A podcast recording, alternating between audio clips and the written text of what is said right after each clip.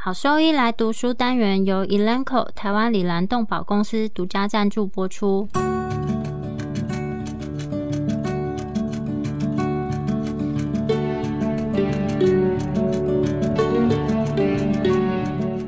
欢迎收听超级好兽医来读书，好读书，读书好，读好书，三日不读书，竞争一定输。眼睛太忙没时间念书，好兽医来读书，用说给你听。我是兽医师林哲宇 Steven。我是兽医师肖慧珍，在这边我们会挑选十个有趣的文章主题，用说的方式帮大家读书。每周一的中午十二点准时更新。兽医师来读书了。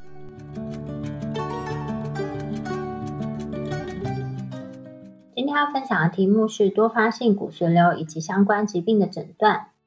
骨髓瘤相关疾病。Myeloma-related disorders（MRD） 是一群浆细胞和免疫性球蛋白 （immunoglobulin） 分泌性 B 细胞淋巴样肿瘤。大多数呢都会分泌单株的免疫球蛋白。在兽医中，骨髓瘤相关的疾病包含有多发性的骨髓瘤 （multiple myeloma）、髓外的浆细胞瘤，分为皮肤型以及非皮肤型；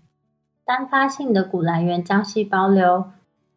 （Waldenström）。巨球蛋白血症、淋巴浆细胞性淋巴瘤、免疫球蛋白分泌性的 B 细胞淋巴瘤、浆细胞白血病以及意义未明的单株伽马球蛋白病，大多数骨髓瘤相关疾病的临床过程其实是非常相似的。对于具体去区分某一些特定疾病来说，其实是相当具有挑战性，而且绝大多数可能不会产生临床上治疗结果的差异。但是在某一些情况下，区别这些疾病的类型其实是具有临床上的意义。更了解疾病的特征，则更可能去进行量身定制的治疗。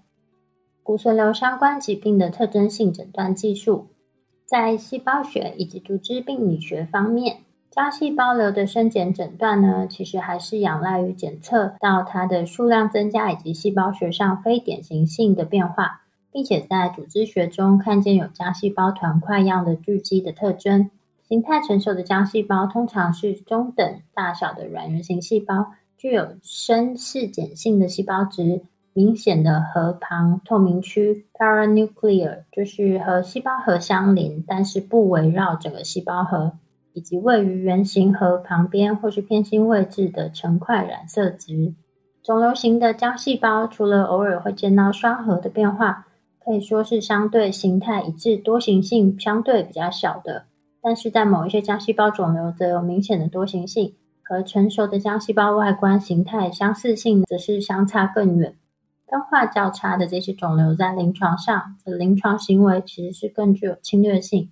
有时候会很难去区分说淋巴结里面具有肿瘤性的浆细胞浸润和生理学上浆细胞增生的显著反应性淋巴结。这两个其实是蛮难去区别的。虽然说诊断具有超过百分之五十浆细胞区域的这些病例，对我们来讲是很有吸引力，但是呢，这个情况有可能会在比较显著反应的反应性淋巴结里面看到。所以，当我们在淋巴结或者其他淋巴组织内看到浆细胞数量的增加，其实不足以成为肿瘤增殖的证据。浆细胞本身有其他几种形态学上的变异。首先，则是火焰细胞 （flame cells） 是有一个粉红色的细胞质边缘，看起来很像在细胞上冒出水泡的样子。过去认为这种形态呢和分泌 IgA 的肿瘤有关，但是从已经发表的文献以及个人观察到，可以看到火焰细胞其实它具有分泌 IgG 以及 IgM 的肿瘤。另外，则是 mast cell，mast cell 呢，它具有数量不等、大小不一、独立的细胞质包含体。称为罗素小体 （Russell bodies），这些包含体的范围呢，可以从透明到蓝色或是粉红色，有可能会呈圆形、新月形或是角形。在这些包含体里面含有免疫球蛋白，这个包含体会出现，有可能是因为蛋白质转运不足的结果。浆细胞很少会有细针状粉红色至紫色的细胞质颗粒或晶体。这些晶体呢，它可能是被巨噬细胞吞噬，产生细胞学上比较显著的晶体储存组织细胞增生症。免疫球蛋白轻链 （light chain） 的过度产生以及它的沉积呢，就可能会导致肿瘤病灶内的 light chain 型 （light chain） 就是 LC 轻链型的淀粉样蛋白。这样子的变化在 Raginsa 染色的细胞学制剂里面就会看到粉红色或是紫色的球状细胞外物质，并且在 HME 染色下会看到嗜酸性的蛋白质物质。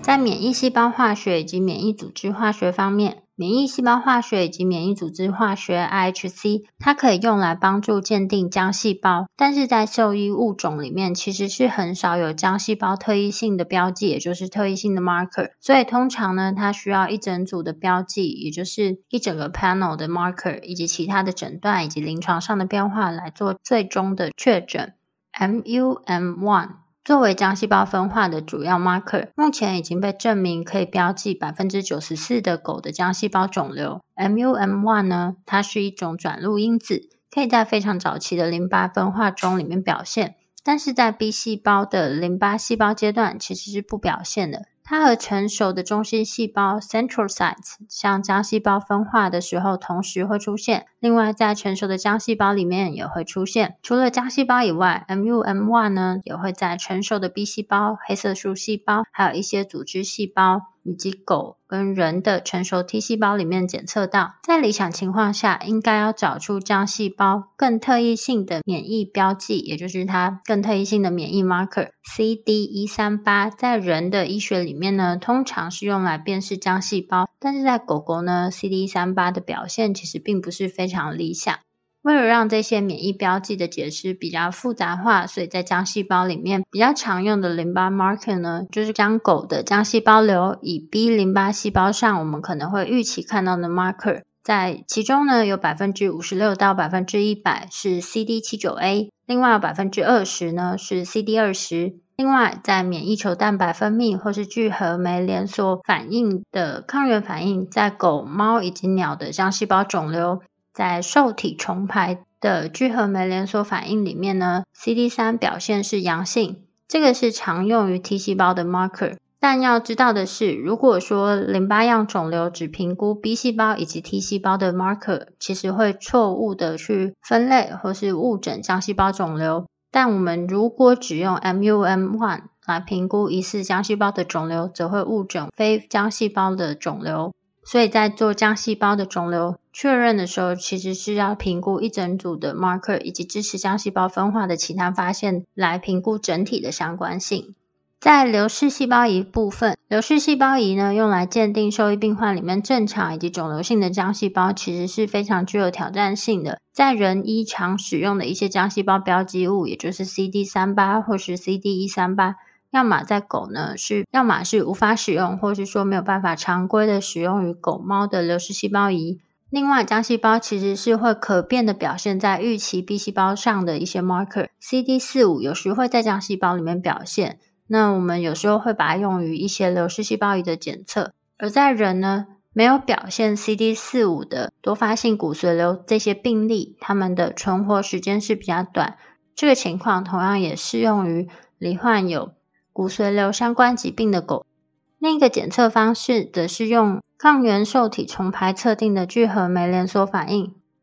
（Polymerase Chain Reaction for Antigen Receptor Rearrangement Assay，PARR，PAR）。这个检测主要是用于淋巴瘤。关于这个检测使用在浆细胞肿瘤的诊断效用的资讯，其实目前仍然是非常少。B 细胞在这个 PARR 的检测里面。B 细胞发育过程中，随着免疫球蛋白基因成熟而发生基因浓度的变化，最终分化的 B 细胞，理论上在 PARR 的测定呢，应该把它辨别为经过 clone 的这些浆细胞群。但实际上，当仅使用免疫球蛋白它的重链就是 heavy chain 的时候，用于评估浆细胞的形成的 B 细胞，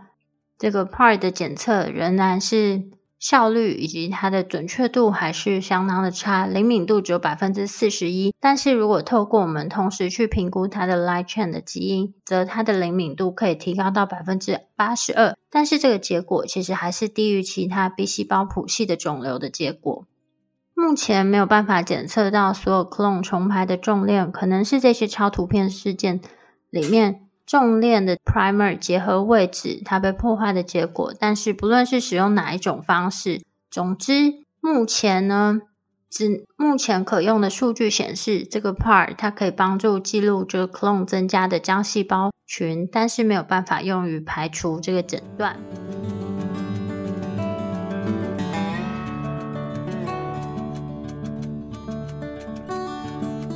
电泳，电泳的技术呢，它是可以用来检测 clone 浆细胞以及 B 细胞淋巴样肿瘤产生的免疫球蛋白 clone 以及免疫球蛋白的蛋白片段。透过重复的评估，可以提供有关治疗的反应或是疾病进展的资讯。有几种的测试方法可以帮助我们去评估样本中的所有蛋白质。血清蛋白质电泳、尿蛋白电泳，或是评估特定免疫球蛋白的重链或是它的轻链 （heavy chain） 或是 light chain，使用免疫固定或者其他免疫分型方法。在传统上，其实电泳呢一直专注于用于记录这些血清中单株伽马球蛋白或是 Ben Jones protein 的蛋白尿。这些方法虽然熟悉而且有用，但是呢，目前在这些的诊断技术以及对疾病更好理解中，其实是稍微有一些问题。免疫球蛋白通常会是在贝塔区，或是偶尔会在阿法区里面游走，而且有些呢是因为二聚化，所以看起来会是双株。就是 biclonal，或是实际上它就是双株，但是其实是由两种不同的免疫球蛋白所组成。因此，诊断的相关发现就会发现说，其实并非只有单株或是伽马球蛋白病。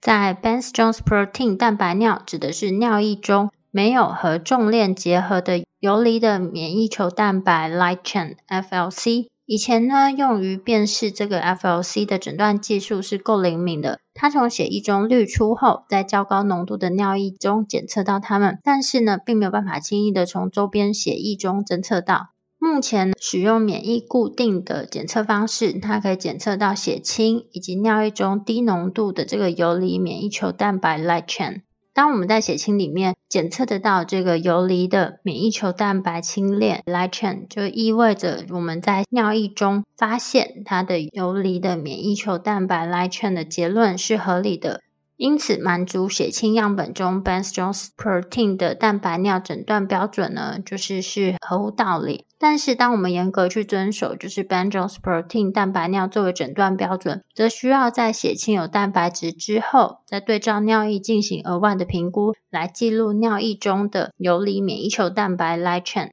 目前，人医建议使用不同的术语来定义，那逻辑上其实也可以应用于兽医。所谓的单株免疫球蛋白。Monoclonal immunoglobulin 表示是由重链以及轻链组成的单株完整的免疫球蛋白。单株游离的 light chain 则是描述没有和重链结合的单株免疫球蛋白轻链，和血液以及尿液中的位置是没有关系的。单株的重链表示呢，没有和轻链结合的单株。免疫球蛋白重链、单株蛋白 M protein 或是单株成分或副蛋白，均用于描述没有表征的免疫球蛋白，或是泛指任何一个单株免疫球蛋白，或是单株的游离轻链，或是单株的重链。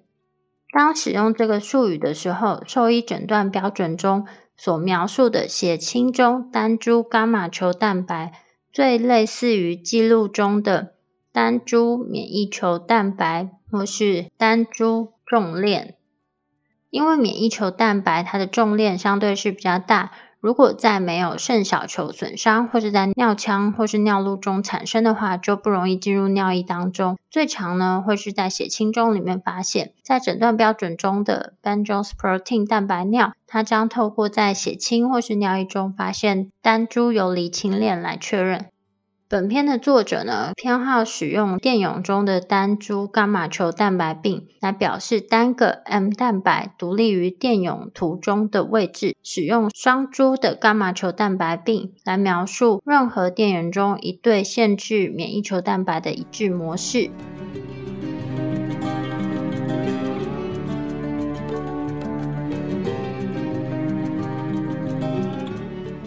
目前可以用的这些诊断测试，可以区分由两种不同的免疫球蛋白类别组成的真正的双株模式，但是没有办法区别说它是二句化的单株或是单一类别的两株。根据现有的文献综合分析解释，真正的这种双株的伽马球蛋白病，在百分之五的狗的多发性骨髓瘤病例里面可以看到，以及百分之二十的猫的多发性骨髓瘤病例。在人大约百分之七十五的骨髓瘤相关疾病的病患，他会在血清中检测到含有 M 蛋白的重链。在兽医病患里面，它的发病率其实是很难确定的，因为在许多回顾性的研究里面，使用到单株伽马球蛋白病的存在作为这个疾病的纳入标准，所以让整体的发生率过高。因为在这些回顾性研究里面，它就只有使用单株伽马球蛋白病。的出现作为疾病纳入的标准，所以会让整体的发生率看起来过高。但是另一方面呢，有可能因为技术上的限制，或是蛋白质电泳它这个检测的适应症的限制，有可能错误的降低发生率，所以让这些回顾性研究的数据其实参考价值相对是没有那么高。最近的研究显示，检测 M 蛋白的灵敏度从单独使用血清蛋白电泳的百分之六十四，提高到合并免疫固定以及血清蛋白电泳的两个检测的时候，它的灵敏度可以是到达百分之九十五。大部分提高是因为低浓度的 M 蛋白的检测其实是不容易被这个血清蛋白里面辨别，而且它对于血清生化值里面蛋白质浓度的影响其实是非常低的。事实上，只有百分之三十具有可以记录到 M 蛋白的这些病患，它的总蛋白浓度其实是低于参考区间的最上限。有百分之十的病患，它的血清生化中球蛋白的浓度也是低于。参考区间的上限。另外，作者在低蛋白血症的样本里面发现的多例病例里面是含有 M 蛋白。虽然高蛋白血症以及高的球蛋白血症是电泳检测的一些典型指标，就是说，当我们看到有高蛋白血症或是高球蛋白血症的时候，我们就建议说可以进一步的做电泳检测。但是在疑似骨髓瘤相关疾病的时候，则会推荐合并使用血清蛋白电泳以及免疫固定法，并且我们在推荐做这些检查的时候，它的血清生化里面蛋白数值其实是没有绝对关系。另外，在预期会产生具有完整 M 蛋白的人类病患，它会产生以及排泄游离的轻链，而约百分之十五的骨髓瘤相关疾病的病患，它则是只有产生这些游离的轻链。目前用于兽医的这些热沉淀的 Ben Jones protein 蛋白尿的检测，因为其实是有蛮显著的不准确诊断，所以相对是比较少用于人医。使用热沉淀试验的时候，约有百分之六十的狗的多发性骨髓瘤的病患可以检测到 Ben Jones protein 的蛋白尿。但在作者的实验室里面，当进行尿蛋白电泳以及游离清链的免疫固定方法评估。则是他们去监控或是检测游离轻链的最有效的方法，而在血清上的游离轻链的免疫固定方法，可以检测到具有更高浓度游离轻链浓度的这些病例。所以，根据目前的研究报告显示，作者目前建议，当已经存在、已经知道或是疑似浆细胞或是免疫球蛋白分泌性肿瘤的时候。建议针对 M 蛋白 M protein 进行电泳评估，这个建议会跟它的总蛋白啊，或是它血液生化的球蛋白浓度是无关。而在针对高蛋白血症的病患的单株免疫球蛋白或是单株的重链。则会建议进行血清蛋白质电泳，并且呢，根据需要再添加是否要再进行免疫固定。针对血清蛋白浓度正常或是低的病患，通常呢会比较建议合并使用血清蛋白质电泳以及免疫固定，它是最有效率的。如果说为了检测这些单株的游离轻链的话，同时进行尿液蛋白电泳以及血清蛋白电泳，以及在尿液样本里面增加这些游离轻链的免疫固定，这几个方式合并起来是可以得到最有价值的诊断。虽然我们在血清上的游离轻链的免疫固定可以检测到在血清里面游离轻链浓度更高的病例。在监控对治疗的反应，监控这些 M 蛋白的浓度随时间的变化，是人医里面多发性骨髓瘤反应标准的一个指标。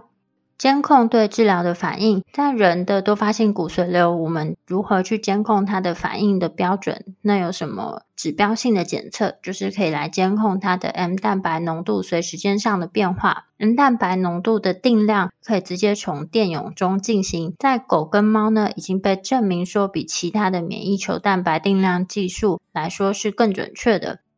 当结果显示说，它 M 蛋白减少的幅度越大的这些病例呢，则是有相对更长的存活时间，而且它的疾病相关的临床症状会更少。使用目前兽医治疗骨髓瘤的方法，透过血清蛋白电泳以及免疫固定记录，说它的 M 蛋白是否完全缓解，在临床上是否能够真的得到很大的帮助？那这个部分其实是还有待观察。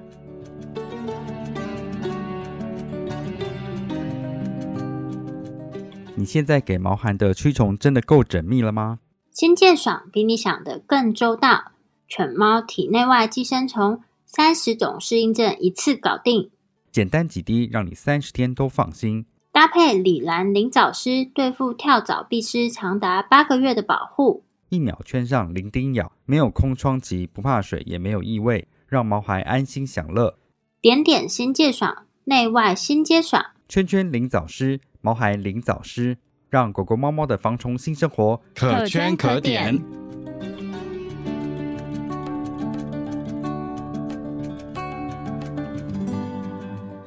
针对前面的内容做一下简单的整理，在临床上，我们这些照护的要点，主要针对骨髓瘤相关疾病的病患要进行电泳检测的这个建议，要检测说它的单株免疫球蛋白，或是单株的重链，也就是单株的伽马球蛋白病。如果说它的总蛋白浓度增加，那就是先从血清蛋白电泳开始，根据它的需要来决定说是否要增加免疫固定的检测。如果它的总蛋白浓度是正常或降低的话，就会建议同时进行血清蛋白电泳以及免疫固定方法。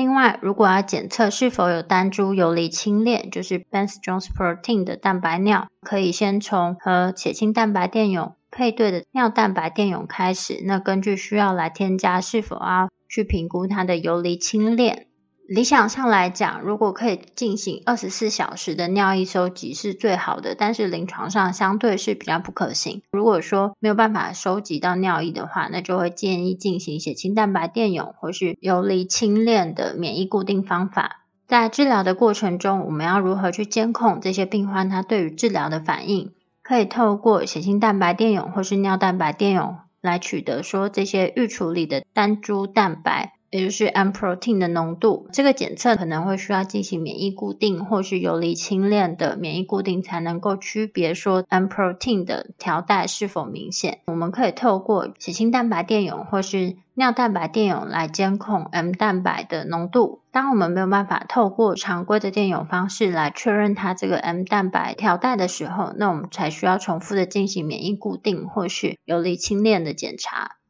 在和骨髓瘤或是浆细胞瘤相关的疾病类别，首先呢，则是多发性骨髓瘤 （Multiple myeloma）。多发性骨髓瘤是骨髓瘤相关疾病的原型以及最常见的形式。在狗跟猫呢，它大约是占恶性肿瘤的百分之一。在狗这个疾病和人的多发性骨髓瘤有很多相似的地方，但是它的疾病表现和猫其实是有很大的不同。多发性骨髓瘤在传统的诊断上，它会涉及四个标准，就是至少在以下四个标准里面，你要符合两个，就会比较高度怀疑是多发性骨髓瘤。四个标准分别是在骨髓内看到浆细胞瘤，或是有看到一些溶骨性的病变。第三，则是血清单株抗体的伽马球蛋白病，也就是。单株的免疫球蛋白 M protein 或是重链，以及第四 Vance Jones protein 的蛋白尿，也就是单株的游离轻链。只要是这四个标准里面符合两个，就会高度怀疑有可能是多发性骨髓瘤。在猫相对比较少骨髓受到影响，在猫疾病的一开始最常看到是肝脏以及脾脏的浸润，在疾病的后期则会发展到到骨髓里面。所以在骨髓内的浆细胞瘤的形成，通常是被简化为浆细胞瘤的标准。虽然这种变化可能会导致骨髓瘤相关疾病的这些髓髓质或是髓外的形式，两者之间其实。区别性并不是非常大，而且呢，它比较倾向于相似的进展，所以我们真正去做疾病的区别，可能没有太大的临床意义。最近在人的多发性骨髓瘤的诊断标准已经更新，但是在兽医方面，某一些诊断测试其实还是有很大的挑战性。不过，兽医方面已经陆续开始使用这个标准。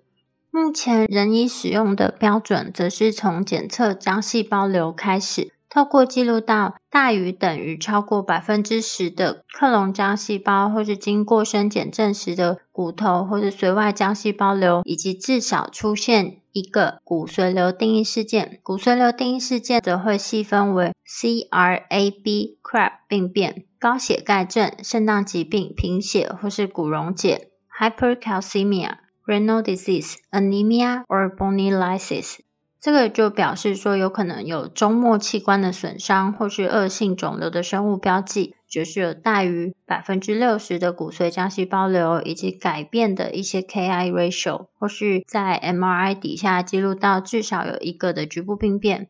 CRAB 首字母的缩写，则是提供了兽医针对于多发性骨髓瘤看到的这些全身性变化的一个记忆方法。大约有百分之二十五的狗跟猫的多发性骨髓瘤的病例可以看到高血钙症，约有百分之三十呢，则是罹患有肾脏疾病，约有百分之六十的病例则是出现贫血。在狗，约有百分之六十四的病例会看到骨溶解，这个比例呢，会比猫来说是更为常见。在猫某一些病例，它骨溶解的病例甚至是低到百分之八。另外值得注意的是，当出现这个 CRAB 病变或是游离亲恋的时候，通常会被认为是狗跟猫它预后不良的指标。典型的多发性骨髓瘤的病患多为是中年到老年，那狗的中位年龄是九岁，猫的中位年龄是十二到十四岁。但是呢，也曾经在三只幼犬里面发现到多发性骨髓瘤的非典型表现。这些狗呢，它是小于十二个月龄。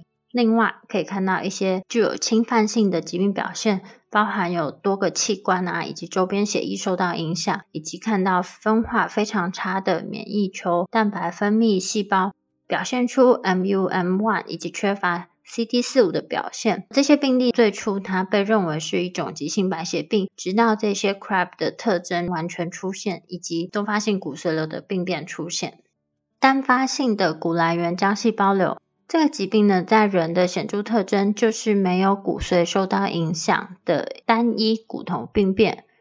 虽然在这种骨头来源的单发性骨髓瘤，和多发性骨髓瘤这两个疾病中间呢，可能有一种中间形式，也就是有小于百分之十的骨髓受到影响。单发性骨头来源的浆细胞瘤可能可以看到血清或是尿液中的 M protein，但是不会看到有全身性疾病的证据，也就是 CRAB 病变的证据。在最近一项狗的研究里面，这些病变呢常见于脊椎，其他可以见到的是四肢骨骼、颜面骨或是它的肋骨。在百分之十没有骨髓受到影响的病例，他们在三年内进展为多发性骨髓瘤；而对于骨髓受影响最少的病例，这个风险则是在三年内进展到百分之六十。在兽医的报告里面显示，单发性骨头来源的浆细胞瘤很少会进展为多发性骨髓瘤。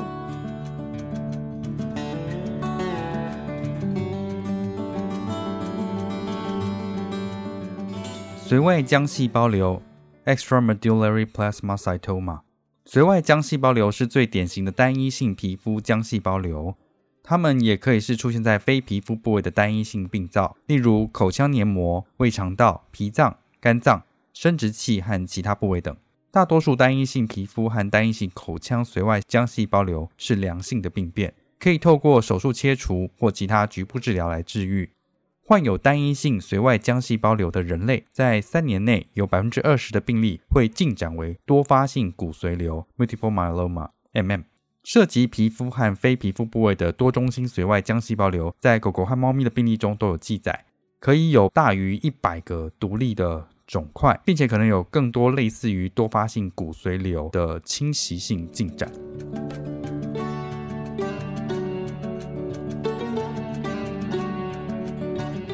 Waldenstrom 巨球蛋白血症 （WM） 以及淋巴浆细胞性淋巴瘤 （Lymphoplasmacytic lymphoma）。淋巴浆细胞性淋巴瘤呈现了在单个病灶内肿瘤群体的成熟进程。小型 B 细胞性的肿瘤占主导地位，并且肿瘤细胞会进展为浆母细胞性淋巴球和分化成熟的浆细胞。涉及骨髓是可以预期的，淋巴结和脾脏的侵犯也是可能的，尤其是在患有晚期疾病的病患。这个疾病很难与伴有浆细胞分化的慢性淋巴性淋巴瘤区分开来。由于预计百分之十以上的骨髓会受到影响，并进展为浆细胞，淋巴浆细胞性淋巴瘤可能会看起来像分化程度较低的多发性骨髓瘤 （MM）。人类的淋巴浆细胞性淋巴瘤通常具有特异性的遗传畸变 （genetic aberrations），但尚不清楚这样的突变是否会发生在其他物种之中。人类淋巴浆细胞性淋巴瘤可分为 IgA 或 IgG。但约百分之九十五会产生 IgM，因此可被定性为 WM，也就是 Waldenstrom 巨球蛋白血症。临床表现是骨髓消失，也就是血球减少、淋巴结肿大和异常蛋白血症影响的结果。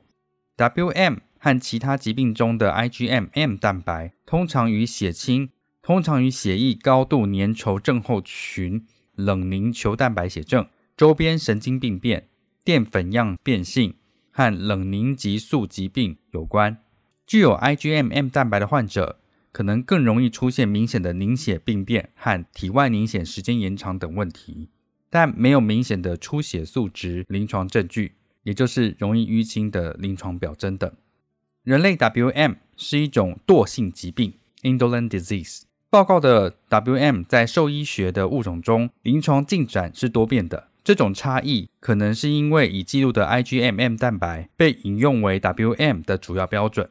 但 IgM 可以在 WM、MM、B 细胞慢性淋巴球性白血症 （BCLL）、B 细胞淋巴瘤和其他骨髓瘤相关疾病被制造分泌。一些具有多变分化细胞或浸润到淋巴结位置的多发性骨髓瘤，和一些具有浆细胞样分化的 B 细胞慢性淋巴球性。白血病 （BCLL） 可能是非常难以和淋巴浆细胞性淋巴瘤区分。根据作者的经验，在细胞学和组织学上有浆细胞和 B 细胞分化证据的病例，有时对淋巴瘤治疗的反应更好；而其他病例的情况则对传统多发性骨髓瘤的治疗反应更好。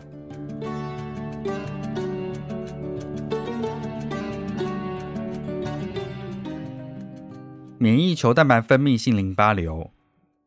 犬猫淋巴瘤可分泌 M 蛋白，M 蛋白已在人类 B 细胞慢性淋巴球性白血病 （BCLL）、博氏淋巴瘤 （Burkitt lymphoma）、弥漫性大型 B 细胞淋巴瘤和滤泡性淋巴瘤的病例中得到证实。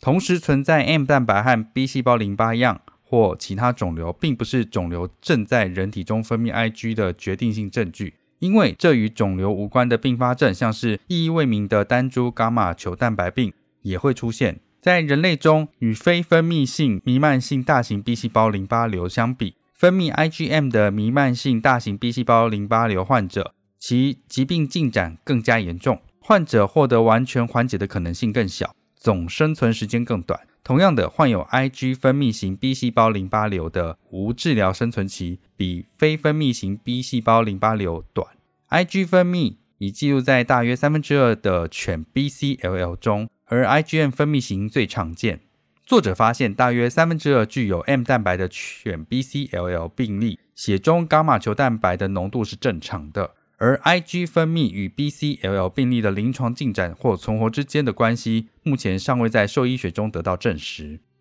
浆细胞性白血病 （Plasma Cell Leukemia），顾名思义，浆细胞白血病描述的是在周边血液循环中的肿瘤性浆细胞。兽医医学的案例中，使用了人类的标准，也就是在周边血液中超过百分之二十的浆细胞并预期可能会涉及骨髓和其他的器官。在某些情况下，多发性骨髓瘤和皮肤浆细胞瘤后期的继发性白血病阶段已被记录在案。原发性和继发性浆细胞白血病的确切区别可能没有临床的相关性，因为两者的预后似乎都不佳。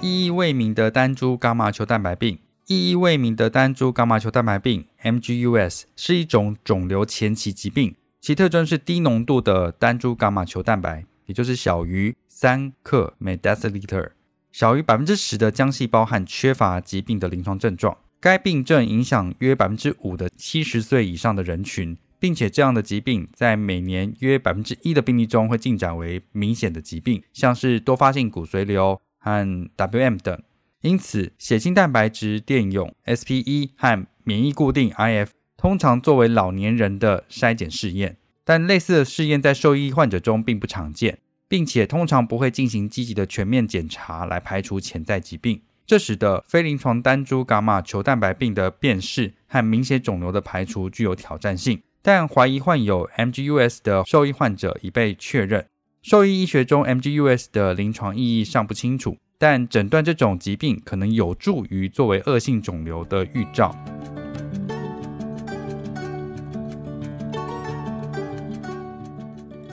模拟免疫球蛋白分泌性肿瘤的非肿瘤性疾病，包括了多株 B 细胞淋巴球性增多症、免疫球蛋白 IgG4 的相关疾病和感染源等。多株 B 细胞淋巴球性增多症最初是在英国斗牛犬中发现，随后在许多其他品种中也有记载。其特征是周边血液中淋巴球性增多，且以小型 B 细胞为主，CD25 和 MHC2 表现低。以及高球蛋白血症伴随以 IgA 或 IgM 为主的多株伽马球蛋白病，大约一半的病例会出现皮肿大或皮肿块。临床症状与淋巴细胞增多和高球蛋白血症的程度相关，包括了血液高度粘稠症候群、凝血问题、贫血和皮肿大等。免疫球蛋白 Ig4 相关的疾病，Ig4 相关疾病是一组人类自体免疫疾病。共同特征是表现 IgG4、Ig 亚型的浆细胞过度产生，这在狗狗中就很少发现。该疾病的表现为不同部位的肿瘤肿块，例如头颈部、胰脏、肝脏、肺脏和腹膜后腔等，由 IgG4 Plus 浆细胞数量增加、纤维化和多种嗜酸性颗粒球增多的淋巴浆细胞群所组成。患者的血清 IgG4 浓度通常是升高的，在血清蛋白质电泳 SPE 上。似乎是单株抗体。这种疾病在人类中曾被误诊为淋巴瘤。感染源的部分已记录了几种传染性病原体产生的诊断结果，可能被误解为分泌 Ig 的肿瘤。除了淋巴结肿大伴有大量浆细胞之外，根据报道，爱利希氏体和利氏蔓原虫等感染因子可诱导 B 细胞 PAR 的结果。此外，犬心丝虫、爱利希氏体。和其他利克自体、钩端螺旋体以及猫传染性腹膜炎，据报道会产生单株伽马球蛋白病。因此，在诊断骨髓瘤相关疾病时，排除炎症或感染性病因是非常重要的。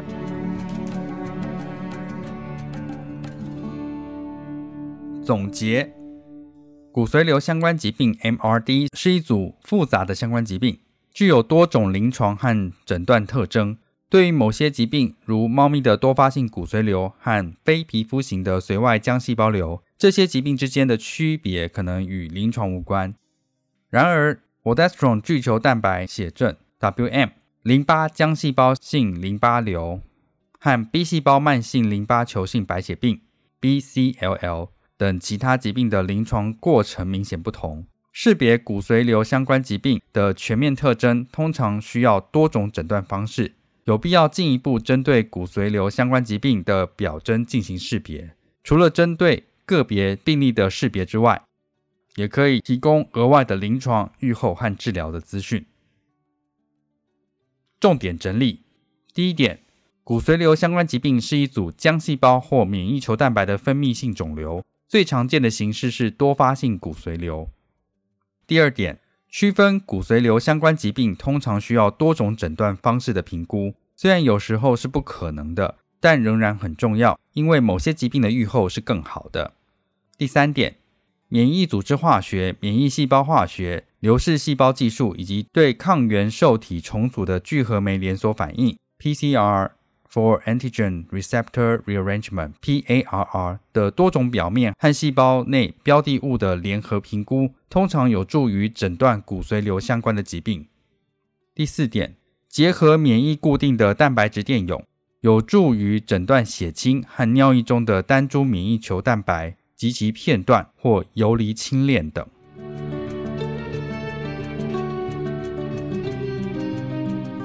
果说对我们分享的内容有兴趣或是有疑问的话，都可以上我们的网站，我们的网址是 triple w 点 wondervet 点 com 点 tw，或是 Google 搜寻、FB 搜寻 Wondervet 超级好兽医，都可以找到我们哦。那我们的 Podcast 呢，就是在 Spotify 和 Apple Podcast 上面都有我们的节目，可以记得上去订阅及分享。那今天节目就到这边喽，拜拜。